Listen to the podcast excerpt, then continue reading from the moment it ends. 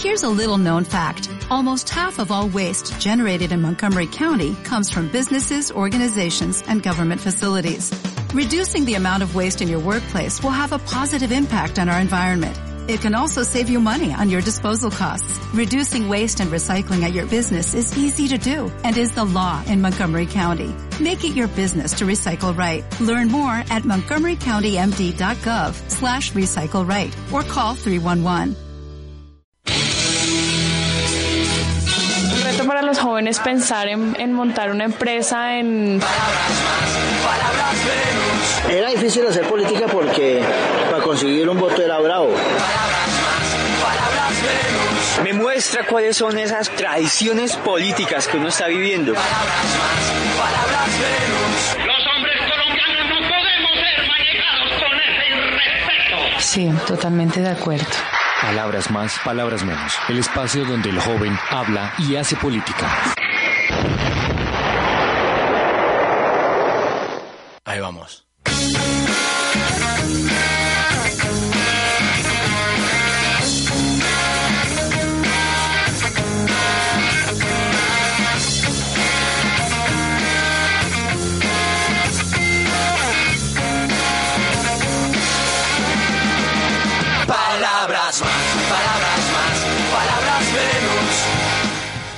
Bueno, saludamos a todos los que nos dan clic en este momento en radioamigainternacional.com. Bienvenidos todos a un debate más en palabras más y hoy queremos eh, enviar un cordial saludo precisamente a todos nuestros amigos que nos escuchan en Perú. Hoy el PPC nos escribió después de que salieron las redes sociales que van a estar muy atentos a este programa, ya que eh, pues vamos a estar haciendo el análisis eh, sobre lo que fueron las elecciones precisamente allí en Perú. Y a todos quiero darles las bienvenida a este, a este debate, a este programa y quiero presentar hoy el panel que nos acompañan varias mujeres que para mí es- es- es muy bueno que estén las mujeres siempre presentes en Radio Amiga y en Palabras Más. Y quiero empezar eh, pues dándole la bienvenida a Ángela. Ángela, bienvenida. Sabemos eh, la agenda como está siempre llena y, y bueno, saludarte y darte la bienvenida a Radio Amiga y a Palabras Más.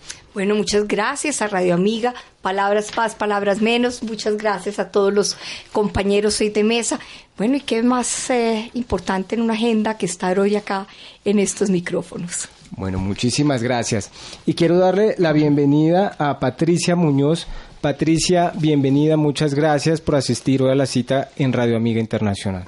Gracias, Alberto. Buenas noches. Eh, agradecerte por la invitación, darle un saludo muy especial a todos los que nos siguen, a todos nuestros oyentes y agradecerle también a los compañeros de mesa por esa conversación que vamos a tener. Bueno, Tania, bienvenida a Radio Amiga. Hace rato no venías a, a- a debatir a, a los micrófonos de palabras. Bueno, muchas gracias Alberto por esta invitación. Asimismo también a todos nuestros oyentes, a la audiencia. Espero que este espacio sea de reflexión, de debate, de confrontación de ideas y por supuesto muy agradecida de estar en esta mesa eh, con eh, Patricia Muñoz, Jorge Camargo, Ángel Ospina, Mauricio que también nos acompaña en cabina y pues Alberto, eh, gracias por generar este espacio de debate. Bueno, y Jorge, bienvenido. Vimos su columna en Razón Pública recomendada en Palabras Más a todos los que nos siguen, pues recomendado leer este artículo. Gracias Alberto, un saludo para las compañeras de mesa, eh, pues es muy, es muy placentero estar compartiendo con mujeres, hablando de política y sobre todo en este tema de las elecciones en Perú donde las mujeres han sido protagonistas, ¿no? Entonces un saludo nuevamente para ustedes y para la audiencia de Radio Omega Internacional. Respecto al artículo es el uribismo y la, la marcha del 2 de abril, pues en Razón Pública lo encuentran, me dan sus opiniones. Bueno, ahí pueden dejar los comentarios para Jorge.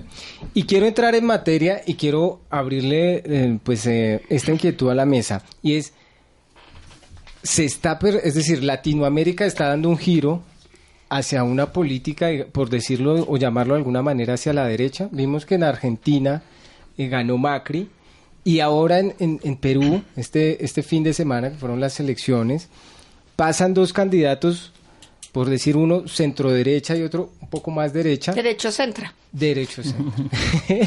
y la idea y, la, y, la, y lo que quiero poner en mesa para, para escucharlas es qué está pasando, qué cree y por qué creen que se está dando este fenómeno en Latinoamérica.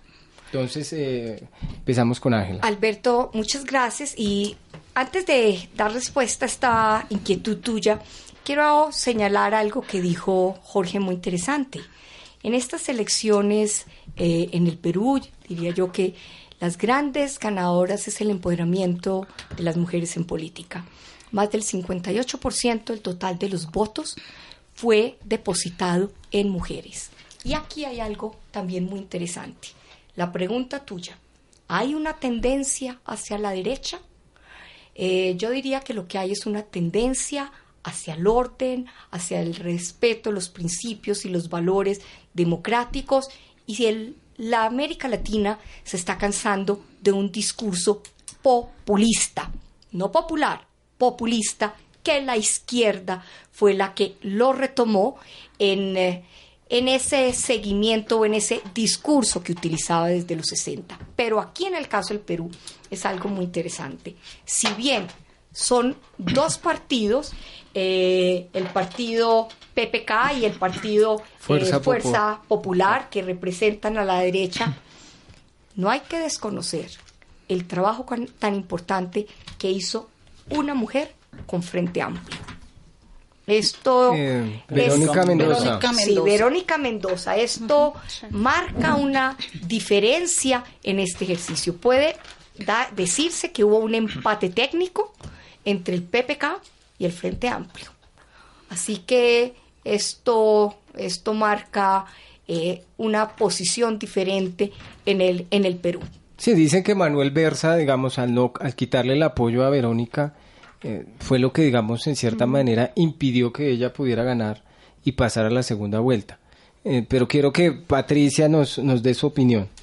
Alberto, lo que usted manifestaba como qué está pasando, está estamos ante un giro a la derecha en los países de América Latina, con los ejemplos que colocaba de eh, Argentina recientemente, y yo citaría dos casos más, caso venezolano y Sí. caso Brasil, con las crisis internas que están viviendo, yo creo que en conjunto reflejan una un alto nivel de inconformidad de los ciudadanos con los gobiernos de turno. La mayoría de ellos gobiernos de izquierda, el péndulo giró en algún momento hacia la izquierda y pareciera que esa inconformidad que los ciudadanos están mostrando frente a la poca eficacia, a los pocos resultados de los gobiernos en torno a la solución efectiva de problemas, en torno a los grandes escándalos de corrupción que se han tejido frente a los manejos de recursos públicos, en torno a la incapacidad para poder interpretar las necesidades ciudadanas, dar respuestas adecuadas,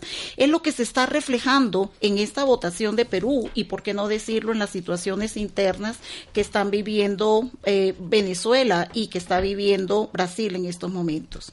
Lo cierto es que la candidata de Fuerza Popular, Keiko Fujimori, sí logra capitalizar ese problema central que las encuestas habían identificado como la inseguridad y el nuevo terrorismo. Este tema de la inseguridad, en donde eh, el 70% de los peruanos manifestaban en los estudios de opinión pública que consideraban necesario una mano dura para gobernar. 77% eh, eh, está mostrando que hay esa sensación de los ciudadanos que los gobiernos no están actuando como lo decía Ángela, con una mano firme frente a los problemas serios, importantes y necesarios del país. Es decir, que podríamos decir que los peruanos quieren ese Fujimori que en algún momento usó la mano firme en Perú. De alguna manera, eh, eh, Keiko Fujimori no se aparta de esa corriente del Fujimorismo. Pero la corrupción también cabía allí. Por Pero- supuesto, aunque intenta marcar distancia de lo que caracterizó principalmente a su papá frente a la violación de derechos humanos, indudablemente no hay eh, la evidencia que se aparte de este otro fenómeno que afectó a su papá que tiene que ver con la corrupción. Pues mira una cosa, una cosa interesante que Patricia acaba de plantear y que me devuelve a la pregunta inicial que hiciste, Alberto. La América Latina todavía busca un Estado protector, un Estado que cuide, no un, eh, un Estado que se vaya en este momento hacia un estado de bienestar que sería el mundo ideal, sino que lo proteja en la seguridad ciudadana que es tan débil para eh, en América Latina. El caso del Perú no está distante y es interesante ver lo que se plantea en este momento. Un Perú que económicamente va repuntando. Un Perú que le está dando unas grandes garantías de inversión a la inversión extranjera, pero simultáneamente existe todavía el miedo de unos temas de lo que es la inseguridad ciudadana y territorial en el Perú. La corrupción. La corrupción está presente, pero creo que en esta campaña no ha sido precisamente el tema. Ha sido el tema que quizás va a salir ahorita en un enfrentamiento donde va a existir una polarización. Estaba yo escuchando, no, me, no recuerdo el nombre, alguno de los politólogos peruanos que decía que el voto en Perú fue un voto emotivo. Yo no creo que en este momento haya sido emotivo. Para la segunda vuelta sí va a venir un voto emotivo. Ya me surge otra pregunta, pero quiero darle la palabra a Jorge. Bien, Alberto, pues para empezar quisiera precisar algunas características del sistema político peruano que nos van a recordar a un par de, nos van a, hacer establecer la similitud con Colombia, es precisamente el tema de unos partidos tan personalistas sobre allá son hiperpersonalistas. Acá por lo menos todavía tenemos instituciones eh, de partidos tradicionales que datan de hace más de un siglo, pero pues igual también se han creado partidos en torno a figuras. El tema de los delfines políticos, Keiko Fujimori es un claro ejemplo de eso. La segunda vuelta presidencial, pero algo que para nosotros en el análisis eh, acá en Colombia es nuevo, que es el voto obligatorio. Así, así mismo hay que hacer pues también precisión sobre los candidatos, porque si bien como yo iniciaba y eh, Ángela lo replicaba un poco, el tema de las mujeres ha sido protagonista, protagonismo, ha, sido, ha jugado un papel protagónico, el tema de los jóvenes también, porque Keiko Fujimori con 40 años y Verónica Mendoza de 35 años, eso es algo de destacar y pues son dos mujeres los que... Vicepresidentes. Los vicepresidentes también, personas supremamente jóvenes y pues eh, ese no es el caso de Pedro Pablo Kuczynski, que es todo lo contrario, alguien eh, pues de 75 siete años, ¿no? que terminaría un periodo de 81. Jorge, para reafirmar lo que dice, 6 millones 779 mil son jóvenes de los 22 millones sí. aptos para votar. Jóvenes entre 18 y 29. Eso muestra un potencial electoral fuerte en la población joven al que tú haces mención. Y yo creo que eso, eso jugó a favor de, de estas dos mujeres que, pues el tema de la edad, porque eh, ciertamente los jóvenes están buscando toda esa renovación, pero insisto algo y lo hablábamos un poco eh, eh, antes de iniciar el programa y es que los jóvenes en política, sí, siempre se habla de renovación política con jóvenes en política, pero eso no es la renovación política. Ahí lo que hay es una renovación generacional. La renovación política es la renovación de las prácticas, de las, de las costumbres, de el, el, hacer, del ejercicio de la política. Pero bueno, continúo. Pero es muy, déjeme hacer esta acotación que me parece muy valiosa y es también en el tarjetón algo que no hemos mencionado es que habían dos expresidentes, Alan García y Toledo. Alan García y Toledo. Eso, eso también quiere decir que la juventud se ha manifestado, o pues no la juventud, sino ese, esas ganas de renovación. Votaron por mujeres, que es algo innovador en América Latina en política jóvenes y aparte de todos los expresidentes que uno diría, bueno, tienen su fuerza política y demás, aparte que Alan García, digamos que no, no está, eh, todavía tendría vigencia en Perú y demás. Hicieron el oso. Eh, sí, hicieron el oso. Pero pues bueno. Inclusive el partido de la UNDE, ¿no? Fíjate que eso también, eh, esos son unos golpes duros y, y yo quiero traer aquí una acotación importante que nos lleva a una reflexión en el país a los partidos tradicionales, el liberal y el conservador. Fíjense que lo que acabas de nombrar a mí me sorprendió. Eh, el partido APRA a duras penas el umbral. El de Toledo ni siquiera el umbral. Nosotros, Partido Liberal, Partido Conservador en el país, si no nos ponemos las pilas, podremos tener una situación de esa renovación no solo generacional, sino de prácticas políticas.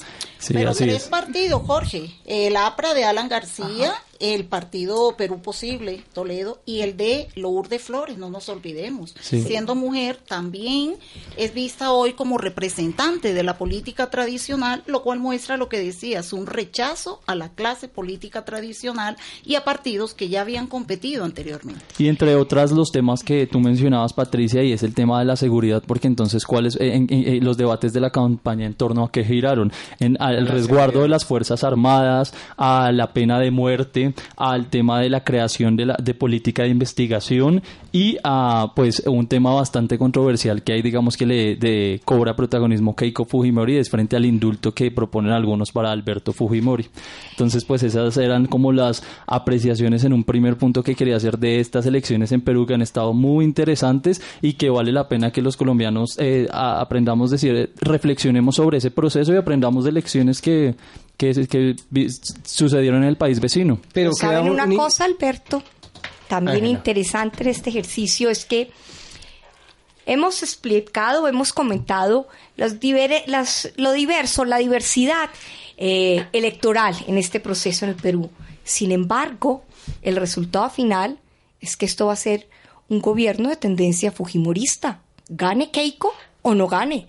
Si Keiko gana, pues ahí va. Pero si no gana, tiene un Parlamento, parlamento, sí, con decirlo. 68 escaños. Mayorías. O sea, la gobernabilidad de Kuczynski no le sería fácil.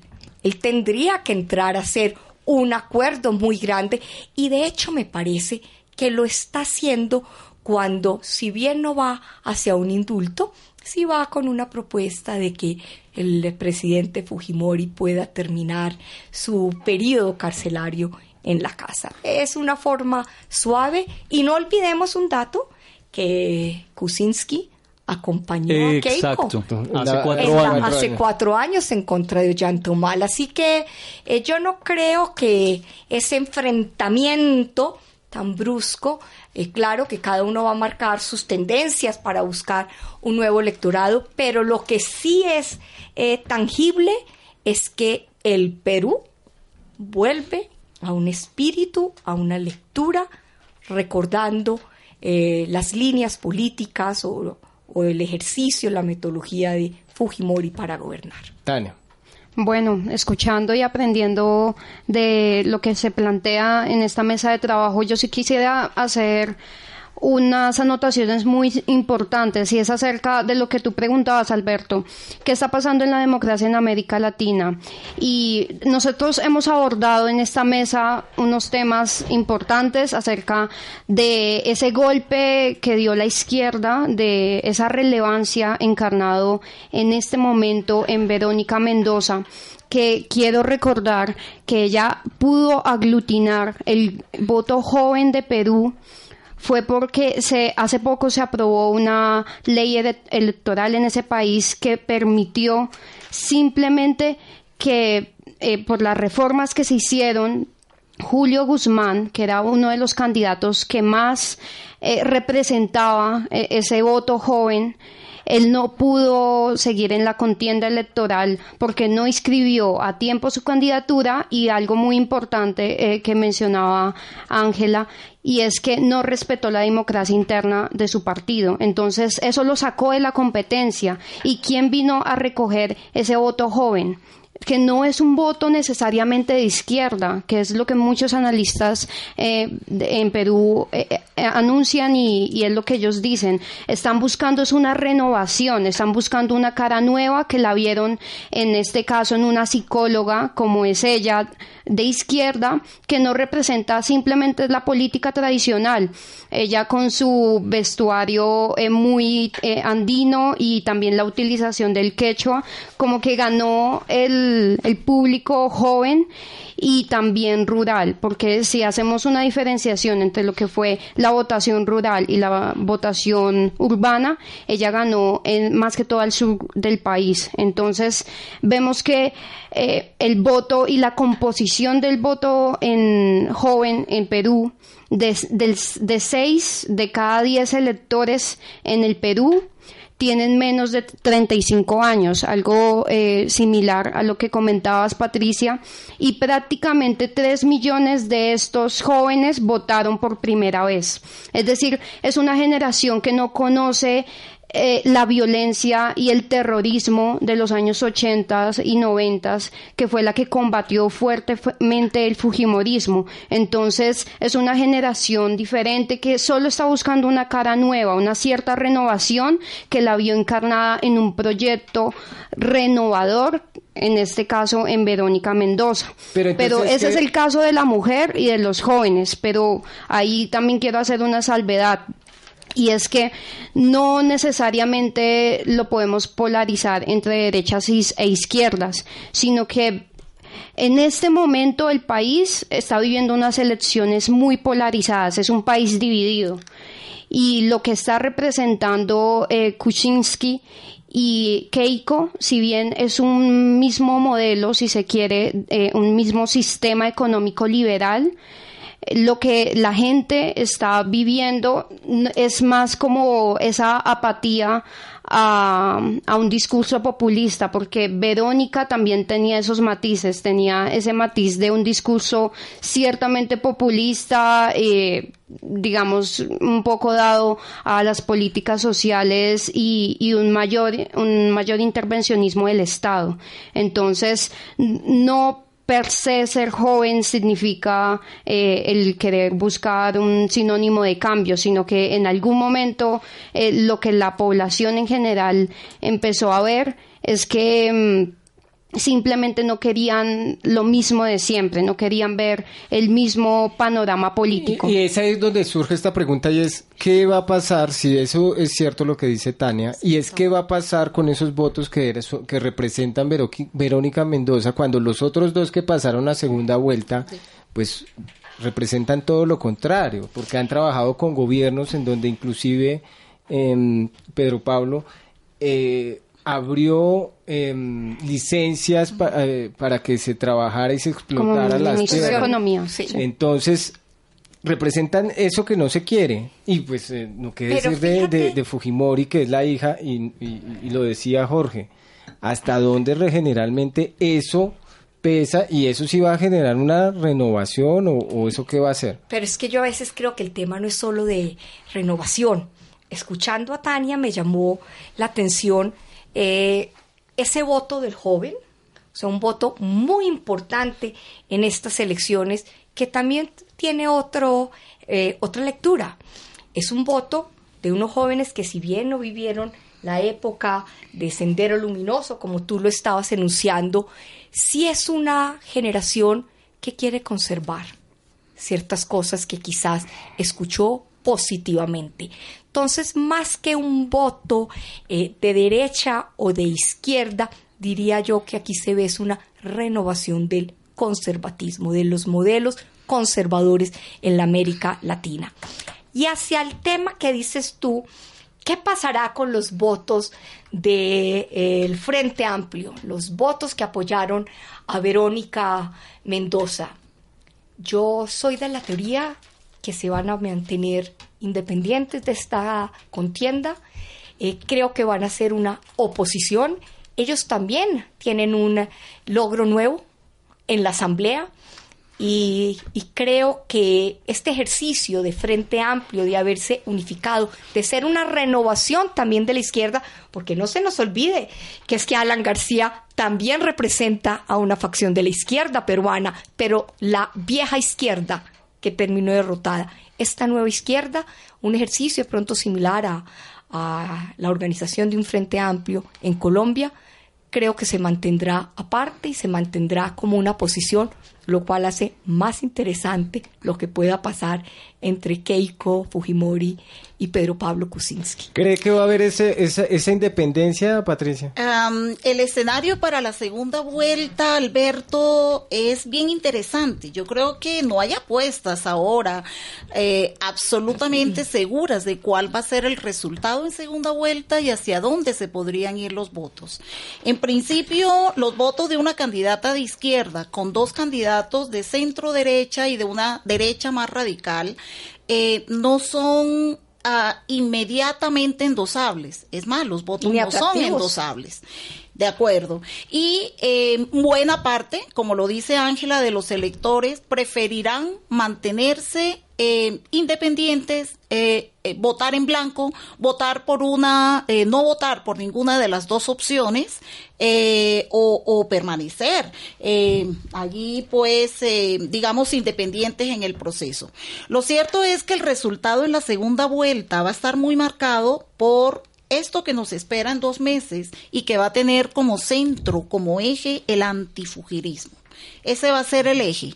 Los que están a favor de y los que están en contra de. Porque a favor de, lo que nos mostró Keiko en su campaña es que hay un sentimiento a favor de, eh, de lo que Martín Tanaka ha llamado un populismo ah, de derecha eficaz. El politólogo peruano Martín Tanaka ha llamado a este fenómeno populismo de derecha eficaz. Ese imaginario de que Fujimori es el hombre fuerte, poderoso, que protegía a los pobres, pero que era mano dura contra el terrorismo, todavía se mantiene en buena parte del sector rural, sobre todo donde estuvo el fuerte allí de la votación de Keiko. Hay ahora eh, el reto de la conquista del voto urbano. Pero, de otro lado, viene la inquietud de cuál va a ser la estrategia de PPK, cuál va a ser la estrategia de Pedro Pablo Kuczynski en función de avivar ese antifugirismo que es bien fuerte también y que los analistas peruanos consideran casi del 49% y que consideran que es el gran lastre de Keiko para ganar las elecciones. Es decir, que debería el PPK en contra de Fujimori total. Yo creo esa, que esa es la bandera que van a activar. Pero yo creo que le va a quedar difícil. Sí, le ¿Sabes? queda muy que le difícil queda porque tiene un difícil pasado de y muy- adhesión. y muy incómodo. Yo creo que aquí hay otra cosa y juegan los números. Ese no es muy fuerte, pero vamos a un tema de números. Keiko tiene el 40%. ¿Sí? Perfecto. Y Kuczynski tiene el 20%. Keiko necesita buscar un 11% más para tener ella la mayoría. A Kuczynski le toca buscar un 31%. Don, un 31% Hmm, sí, sí, más. sí. ¿Dónde va a ser esa fuerza que lo pueda dobletear? Él se tiene que dobletear en votos. Una cosa de la estrategia. El, eh, eh, partido de Keiko tiene organización. Lleva cinco años haciendo una organización territorial y lo demostró en una votación donde está en más del 60% del territorio. Lo que tú estás diciendo, Patricia, ese discurso lo va a acentuar y se va hacia un discurso muy popular. A Kuczynski le toca reinventar un poco, hacer una reingeniería para poner, buscar unos aliados donde él no vaya a ser contradictorio de su propio discurso. Claro, redondeando la idea, Alberto, muy cortico. Patricia y Jorge. Exactamente. El sentimiento antifugirista eh, se, podría ser, es una hipótesis, la, la única bandera que podría tener Kuczynski. ¿Qué tiene a favor Keiko? O hay un sentimiento favorable que también tiene que explotar. Hay redes sociales, hay redes políticas que quedaron constituidas de ese fugirismo, hay que decirlo, pero también hay una candidata que ha hecho bien las cosas. No todo es la herencia de su padre. Hay una candidata trabajadora que desde los 19 años está metida en calidad de primera dama en política, ha tenido exposición, ha tenido reconocimiento, ha tenido posicionamiento y ha sido disciplinada en lo que los ciudadanos esperan de una candidata. Bueno, vamos a ir a unos cortos comerciales. Regresamos con Jorge y Tania.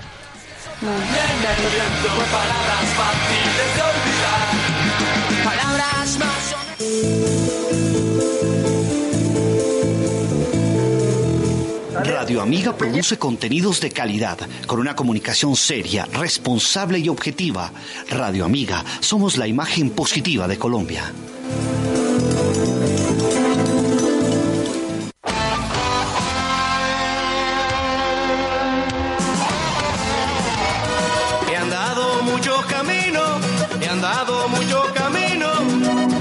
Una imagen se perfila en la llanura, abrazada por el sol de la sabana.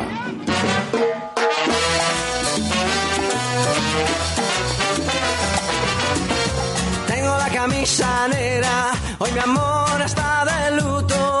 Hoy tengo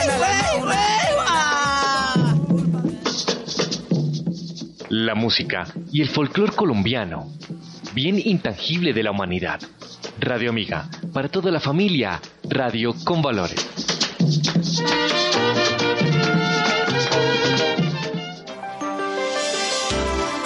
Radio Amiga produce contenido de calidad, con una comunicación seria, responsable y objetiva. El sonido del son cubano. El bugalú.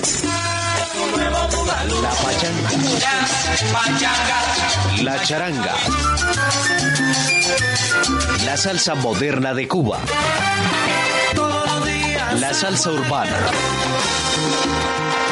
Y todos los subgéneros y sonidos originados de la música del Caribe. Aquí, en Para los Rumberos. Por Radio Amiga Internacional, vía satélite.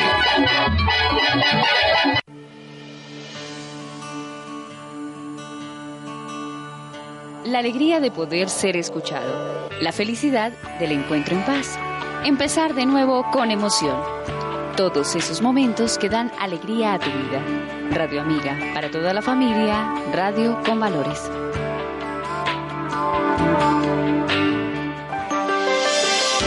Radio Amiga, para toda Colombia, radio con valores.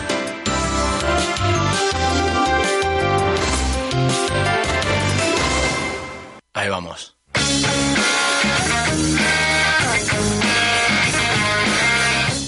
Bueno, seguimos en la segunda parte de Palabras Más y tenía la palabra Jorge.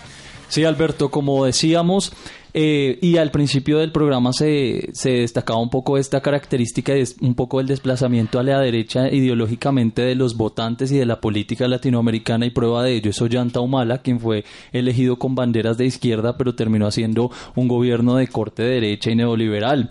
En ese orden de ideas también los peruanos el pasado 10 de abril se manifestaron en las urnas, eh, pues con donde la, de- la derecha y centro derecha fue la gran ganadora, pero en este momento la izquierda yo creo que va a ser la de la que va a decidir, porque precisamente los dos candidatos de derecha, Pedro Pablo Kuczynski y Keiko Fujimori, son los que están en la segunda vuelta.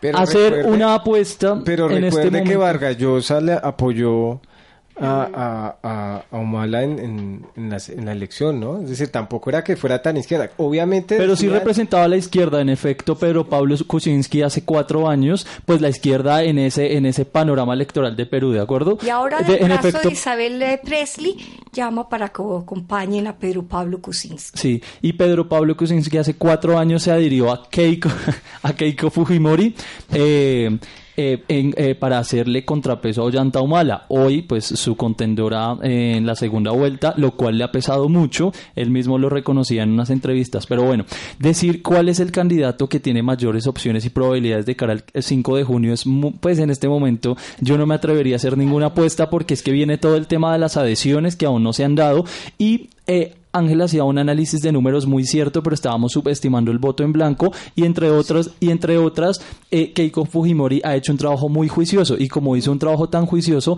le dio rendimientos electorales el, el 10 de abril. Quizás eh, llegó a su techo, uno no sabe. Entonces posiblemente a Pedro Pablo con su partido PPK extra personalista, porque son las siglas de su nombre, eh, Perú por el cambio, ¿no? Puede, puede estar llegando, puede estar dobleteándose con mayor De facilidad. hecho, Jorge, eh, revisando la prensa peruana en el tema de lo que son los eh, las estadísticas, los polls de ellos, sí se veía como si Keiko Fujimori mantuviese un techo, o sea, había llegado a su tope y eh, Pedro Pablo Kuczynski iba ascendiente, sobre todo el ascenso fue muy grande en los últimos eh, eh, meses. Pero acuérdense entonces que una segunda vuelta en cierta forma es un volver a comenzar. Eso. Es un, se reacomodan las fuerzas, las estrategias tienen que eh, cambiar también porque si no no llegan a ninguna parte. Y yo insisto en que lo que hablaba eh, Patricia lo señalaba, Keiko Fujimori se lleva preparando mucho tiempo. Esto no es un discurso improvisado. ella lleva con esta línea y esta carrera que le habla claro.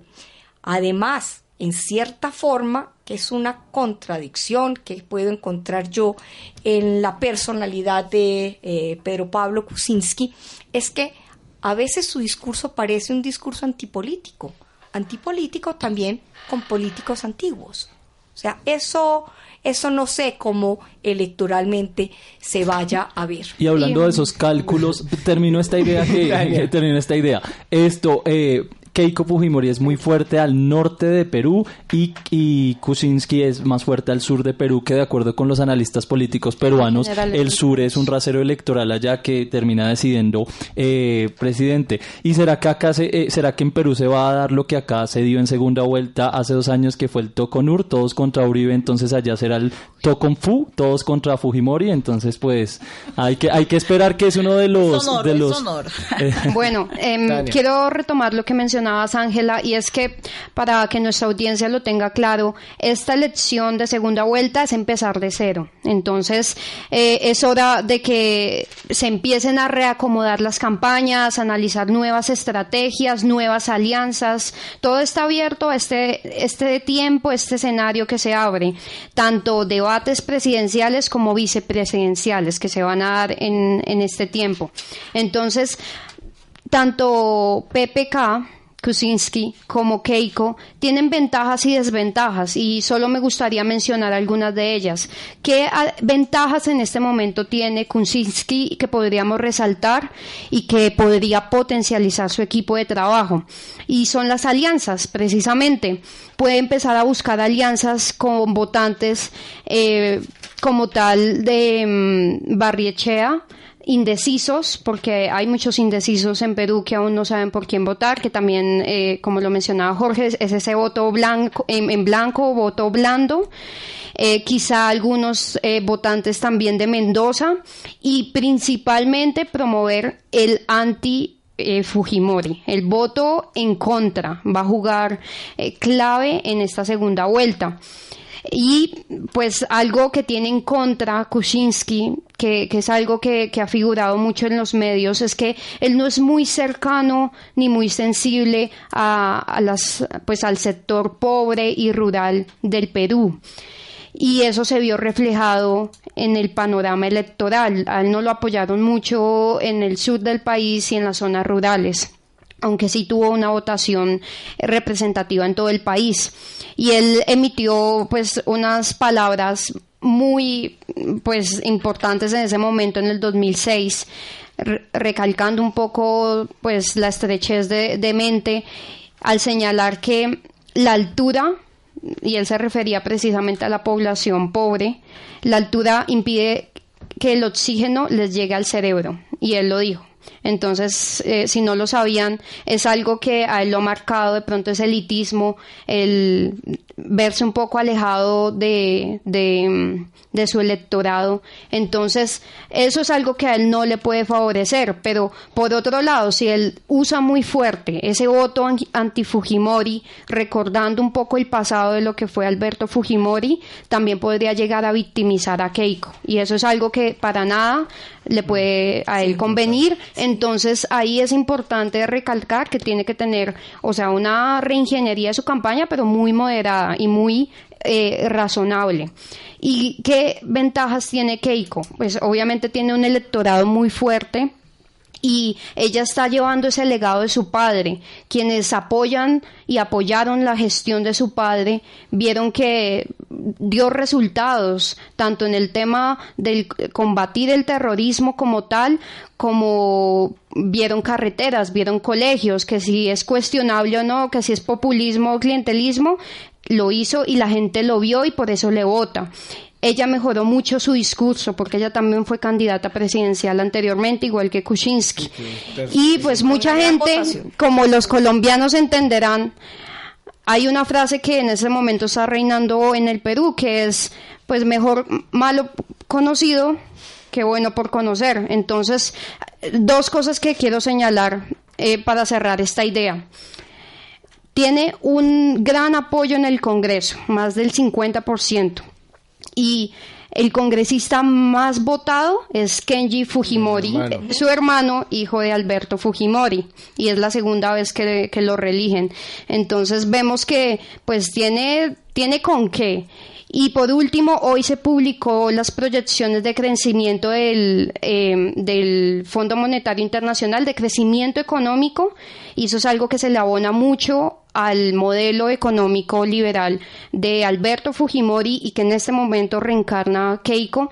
Y es que en los próximos dos años eh, Perú es el país de Sudamérica en general que se proyecta con mayor crecimiento. Y eso es algo que les gusta escuchar en general a la población que van a crecer, que si eso se ve representado en calidad de vida y en la mejora de sus condiciones como habitantes es otra cosa, si se ve reflejado en desarrollo, pero sí va a haber crecimiento económico y eso es lo que ellos prometen. porque ellos lo que quieren es un modelo, me imagino, público-privado, no sé hasta dónde o no sé hasta dónde le van a dar mayor trascendencia al tema privado que, al público, ¿me entiendes? Creo que hacia allá es que eh, giran estos modelos económicos tanto de, de, Keiko como de Pedro Pablo. Sí, pero puede ser eh, una, bonanza, una bonanza. Eso ya después sería el desarrollo de unas propuestas de gobierno. Pero primero tienen que ganar, que es el, el tema que nos tiene en este momento. No cómo van a gobernar, sino cómo van a ganar eh, los dos candidatos que se están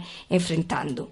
Pedro Pablo Kuczynski es un hombre muy bien formado, muy bien estructurado, es un hombre que también le puede garantizar una seriedad y una continuidad económica al país.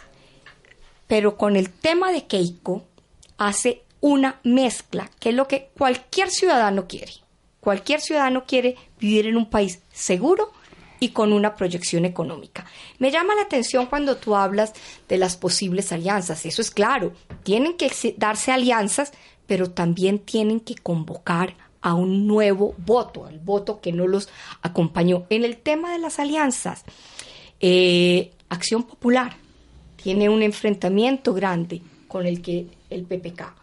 Eh, Acción Popular eh, se ha visto políticamente muy afectada con la aparición de un movimiento como lo que es el PPK, así que no, no veo muy fácil de pronto esa, esa alianza.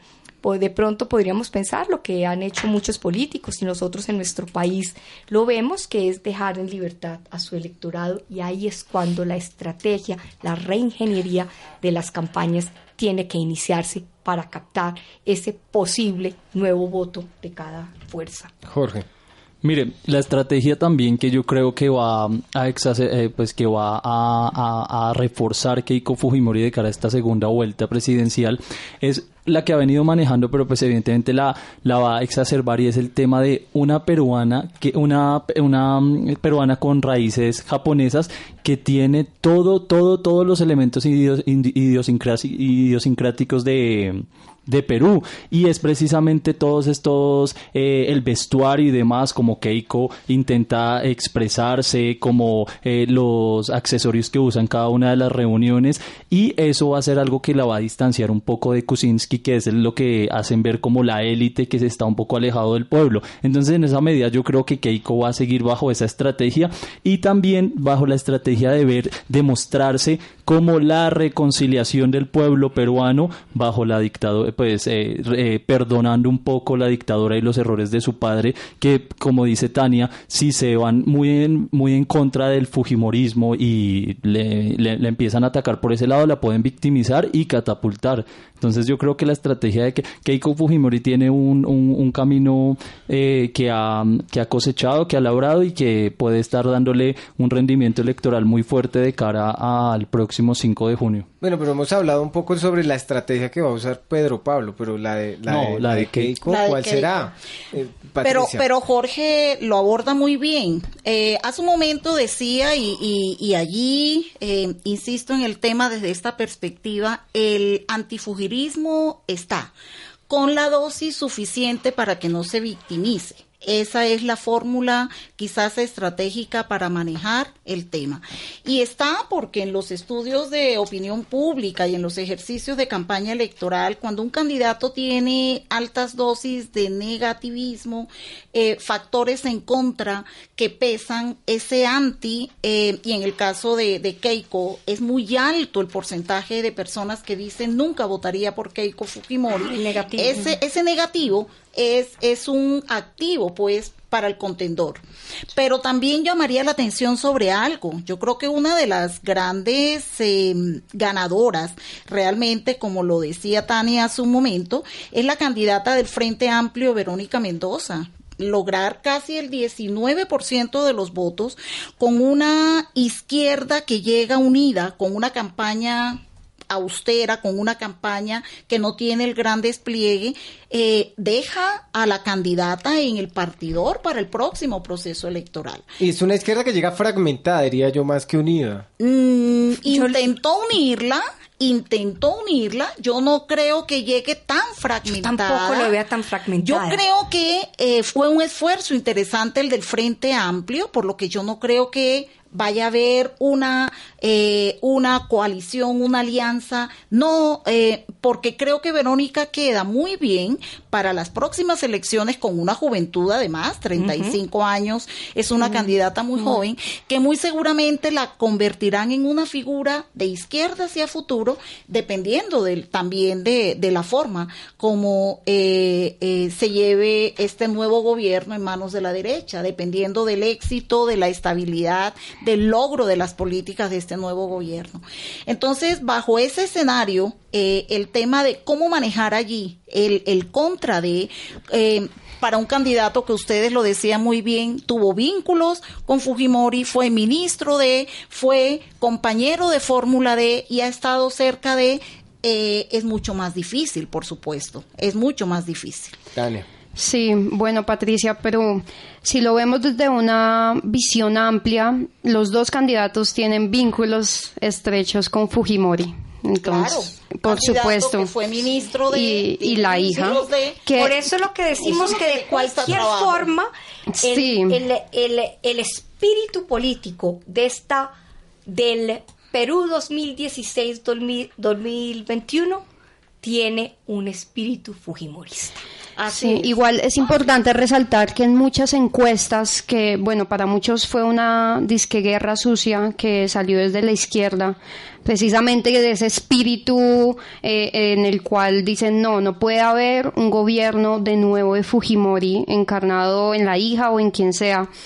Eh, en donde decían que el único candidato que en segunda vuelta podría ganarle a Keiko sería eh, Kuczynski. Entonces empezaron a salir muchas encuestas de ese estilo y mm, pues lo que me llama la atención es que Keiko no es solo la hija de Alberto Fujimori, eso es algo que ella tiene en contra y ella lo sabe, porque ella participó activamente de su gobierno siendo eh, primera dama, como bien comentó Patricia, y además ¿Qué puede presentar como carta de lo que ella ha venido haciendo, como carta de presentación?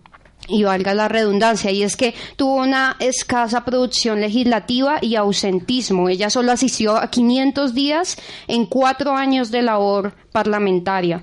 Y además, ella se refiere hasta lo último del gobierno de su padre lo defendió a capa y espada y ella se refiere a eso a veces muy superfluamente como lecciones aprendidas. Y nosotros sabemos que lo que pasó con Alberto Fujimori no fue simplemente unas lecciones aprendidas porque muchos peruanos aún sienten eh, como lo sienten a, a él como un gobierno pues el más nefasto y corrupto de su historia republicana, ¿sí?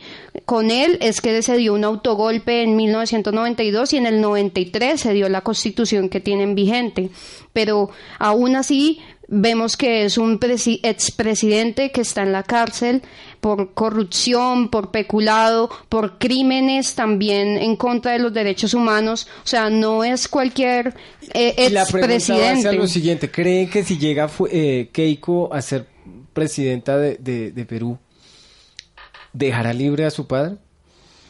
No, no creo. Ya firmó un compromiso, Sí, ¿no? sí, hizo, yo- hizo un compromiso público de que, De que no iba a hacerlo. Yo, Eh, yo, yo no creo, aunque Patricia también hemos visto la cantidad de compromisos públicos que se hacen para ganar elecciones y luego Se eh, se, se Eh, desaparecen pero- o, pero el o- o se costo cambian. político, Ángela, sería muy Sí. alto. Aquí el problema No, no, es incumplir Sí, uno de los tantos eh, temas de campaña. Aquí es que el costo político, porque eh, allí sí se la cobrarían muy duro. Y lo digo actores políticos, ciudadanos. El costo político sería muy alto. Aquí para, no solo para esta mesa de, eh, de trabajo, sino para los que nos están escuchando, yo sigo tratando de buscar cuáles podrían ser las diferencias de discurso entre Keiko y Kuczynski cuando los dos representan la centro derecha con una carga eh, fujimorista. ¿Cuáles ¿Cómo podrían entre ellos dos diferenciarse? No es lo que estamos hablando, de la polarización, del voto emocional, de esa cantidad de cosas que no son profundas. Sí, Este, es ahí es donde yo le Pero- veo tanta dificultad. Por eso, vuelvo e insisto, no creo, no veo al Frente Amplio participando en ninguna alianza. Por lo que Patricia explicó, ellos se están reservando para un futuro político que hoy lo hicieron bastante bien. Y dentro de los otros grupos que están es donde ahí sí viene a estar el, el ejercicio político, que es más un ejercicio electoral que de carácter de gobernabilidad, porque la gobernabilidad ya la tendría casi que asegurada Keiko si ella gana las elecciones. Eh, un trabajo con Alianza para el Progreso, eh, con Acción Popular, con Alianza Popular. Esos podrían ser las, eh, las únicas alianzas de tipo electoral que entrarían a jugar con posibilidades tanto para Keiko Fujimori o para eh, Pedro Pablo Kuczynski. Ángela, pues lo que tú planteas es muy interesante porque los pones en una balanza en la cual estarían como los podríamos tener en la misma vara, ¿sí? A los dos candidatos, pero sí he podido percibir de que para muchos peruanos, tanto viejas como nuevas generaciones, el solo hecho de que Keiko Fujimori sea electa se constituiría en una afrenta para las instituciones que han venido trabajando por ellas arduamente y para la gente. Entonces, ahí creo que de ese sentimiento que es un poco más profundo y que aún, pues, como vecinos no alcanzamos a comprender, eh, puede ser una, una diferencia que si sabe capitalizar bien Kuczynski, podría ser determinante el día de las elecciones. por las pasiones que despierta Fujimori y el Fujimorismo. Aquí lo único cierto y lo que lo único que me atrevo a decir es que de cara a eh, independientemente del que gane, de cara a- a- al, al presidente que sea electo, los dos van a tener una posible buena gobernabilidad con un parlamento a favor porque los dos tienen mucha cercanía con el Fujimorismo, su ideología de centro derecha o derecha eh, pues hace que te- puedan establecer unos unos acuerdos que les van a permitir una buena gobernabilidad porque en últimas lo que decíamos eh, eh, PPK y, y Keiko han estado bastante eh, unidos en su vida política y pues ahora por esta coyuntura es que se tienen que separar pero pues también podría estar eh, corriendo el riesgo eh, Kuczynski de caer en la contradicción ¿no? de, de, de- de salir a atacar lo que toda su vida ha defendido y demás La otra pregunta también, perdóname, Patricia, es ¿se prolongará la existencia del PPK después de estas elecciones?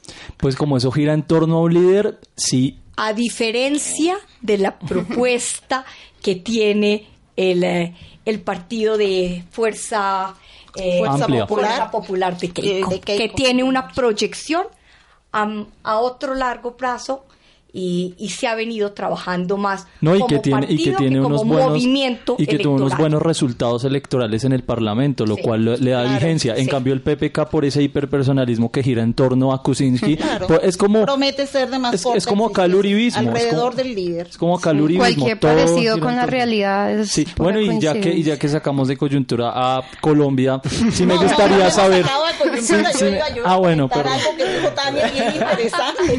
Tania, Patricia. Tania Tania. Pero si quiero saber, conocer una opinión tuya, Patricia, y de Ángela, y por supuesto de Tania, frente a un tema colombiano. Mencionaba algo muy clave y era qué es eso de antifugirismo. Y recordaba algo importante. Si bien el antifugirismo se asocia eh, con esa sensación de rechazo a los temas con los cuales se asoció al gobierno de Fujimori, corrupción, violación de derechos humanos, mencionó un tercer tema muy importante y fue la debilidad institucional, la destrucción de las instituciones como pilares de la democracia. Y eso es algo que para los que aprecian el Estado de Derecho, para los que valoran instituciones fuertes y sólidas para que, para que la democracia funcione, ven entonces como una amenaza eh, eh, el ascenso al poder de la hija de Alberto Fujimori, de Keiko, en esta coyuntura. Entonces, esa es, ese es el escenario. El tema es la dificultad que tiene el contendor para capitalizar ese escenario. Pero Ángela lo decía muy bien, pareció que, parece que todo giró alrededor del fujirismo, los dos candidatos y la elección de Congreso de la República. Y eso es algo que hay que seguir estudiando. Yo pienso entonces que Pedro Pablo debería empezar a mirar es qué es lo que lo diferencia de ese modelo o ese país que está planteando eh, Keiko. Y alejarse un poco de ese discurso pasional, por decirlo de alguna manera, para empezarse a enfocar en temas mucho más estructurales que le permita de pronto a, los peruanos empezar a diferenciar cuál es el, país que quiere Keiko y cuál es el país que quiere Pedro Pablo. Aquí una cosa, ante eh, la afirmación que tú haces, me voy a algo que eh, Tania enunció. ¿Dónde está la votación?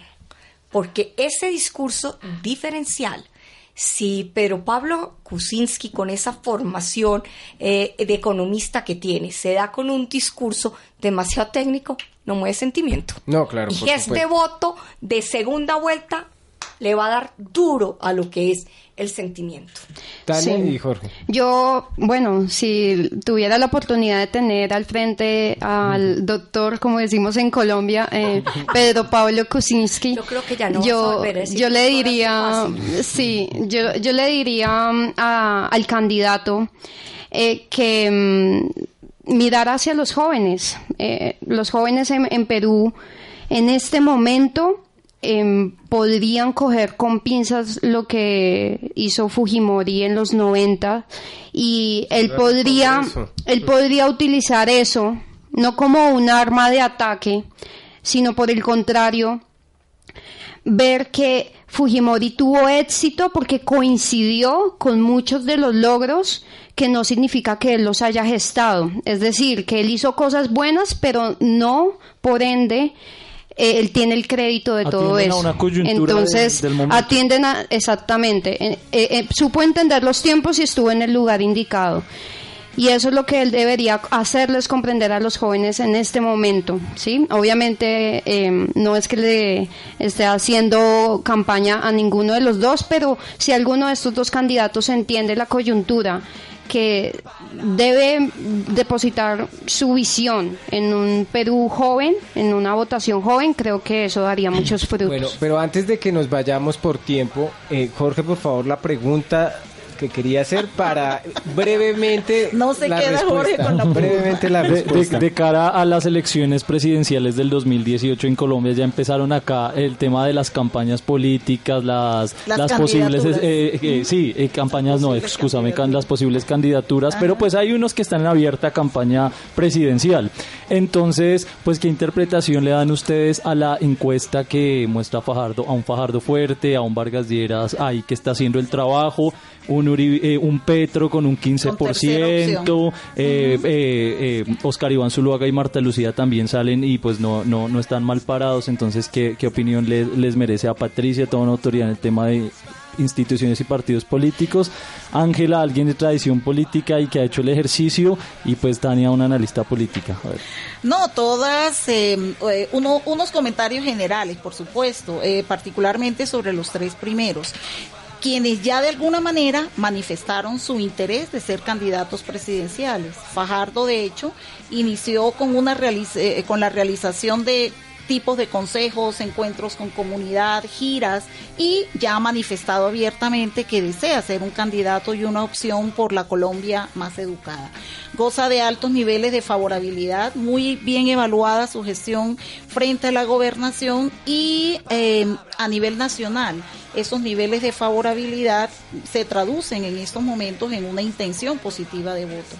Germán Vargas Lleras, que llama la atención que no sea el primero, sino el segundo precisamente, bueno, puede uno decir, se alejó del, por, por el tema de su enfermedad, se alejó algún tiempo de la exposición pública y eso le ha dado ventaja a algunos otros, pero ya regresó. Todos conocemos de su intención de ser candidato en las próximas elecciones, pero quizás el hecho mismo de no haberse comprometido de manera abierta y directa con el gobierno nacional frente a su tema bandera, como fue la paz, le va, le va a traer algunos cobros pues en ese proceso de llegar a ganar la presidencia.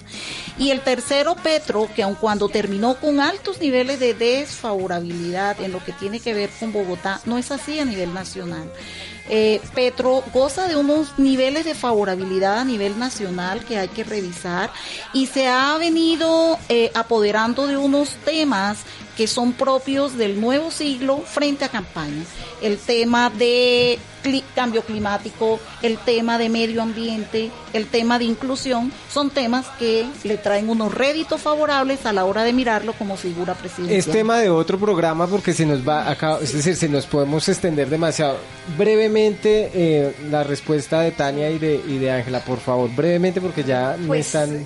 Una analista política no lo podía hacer eh, así de breve como eh, Patricia tenía que extenderse. Pero yo lo voy a hacer bravo porque eh, breve porque no soy una analista política.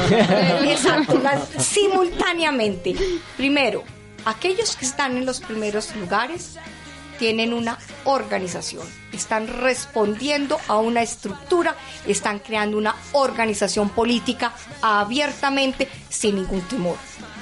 Los otros, y en eso incluyo a los partidos tradicionales, todavía estamos en una etapa dubitativa, en una etapa donde pesa más eh, el tema del voto, de los dueños de los votos, el tema de a veces partidos como empresas electorales y no como organizaciones colectivas que responden a unos intereses temáticos, como les decía eh, Patricia. Esa es la diferencia que yo estoy viendo. Quienes están ya organizados con una estructura y los otros, como no- el caso mío, lo voy a hablar de mi partido conservador, con 165 años de historia, ya debería de tener candidato o candidata de cara al 2018. Tania, brevemente, 30 Brevemente. segundos. Bueno, primero, Fajardo. Creo que sería una gran persona y un gran candidato en el momento en que plantee cambiar la página de la violencia a una página por la educación. Y la apuesta por la educación nunca va a ser infructuosa. Vargas Lleras me gustaría es que sea sincere con el país de cuál es su verdadero estado de salud y si en verdad puede llevar esta responsabilidad que es lo primero, la salud. Y Petro, solamente quisiera decir que eh, él le hizo perder en menos de cuatro años a Bogotá más de un billón de pesos. Entonces, si llega a la presidencia, me gustaría saber cuánto estaría dispuesto a hacerle perder al país. Bueno, muchísimas gracias a todos. Eh, recuerden seguirnos, arroba Radio Amiga y en arroba Palabras Más. Chao y dentro de ocho días otro debate en Palabras Más. Muchas Gracias. Reto para los jóvenes pensar en, en montar una empresa en Era difícil hacer política porque para conseguir un voto era bravo. Me muestra cuáles son esas tradiciones políticas que uno está viviendo. Los hombres colombianos no podemos ser manejados con ese irrespeto. Sí, totalmente de acuerdo. Palabras más, palabras menos. El espacio donde el joven habla y hace política.